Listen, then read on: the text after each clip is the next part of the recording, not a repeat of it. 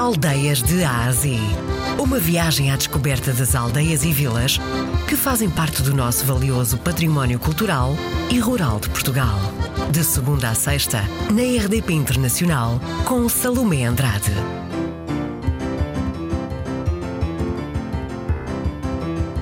Conselho de Penela, Distrito de Coimbra. A aldeia de Xanca fica a um monte muito alto, uma vista lindíssima e única. Temos o Mirador em Xanca, uma aldeia antiga, casas em pedra e com umas vistas deslumbrantes. Temos neste momento na aldeia de Xanca 45 pessoas. Toda a gente se conhece. Uma, uma população muito unida, fazem a festa de Santa Luzia anual.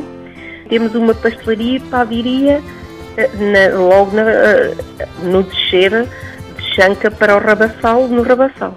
Quem visitar a aldeia da Xanca já sabe, pode trazer pão para casa, não é? É e verdade. mais, o que é que se pode trazer mais para casa que seja típico daí? Pode levar o queijo do Rabassal e pode levar o azeite e, e também em Xanca podem eh, visitar a, a- a linda capela de Santa Luzia em Xanca. Temos um alojamento, um alojamento local, podem dormir numa, numas casas lindíssimas de pedra. Comer eh, em Xanca, não temos restaurante. A a aldeia de Xanca tem, hospitalidade, além de, de tem pessoas simpáticas, pessoas muito acolhedoras e tem as lindas vistas do, do mirador de Xanca.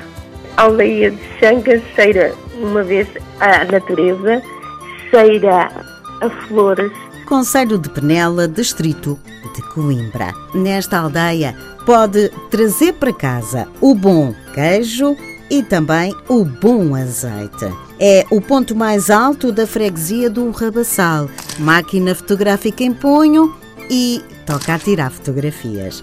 Por lá também pode ficar uns dias porque tem alojamento local. A nossa Cicerone foi a presidente da Junta de Freguesia, Maria Marmé.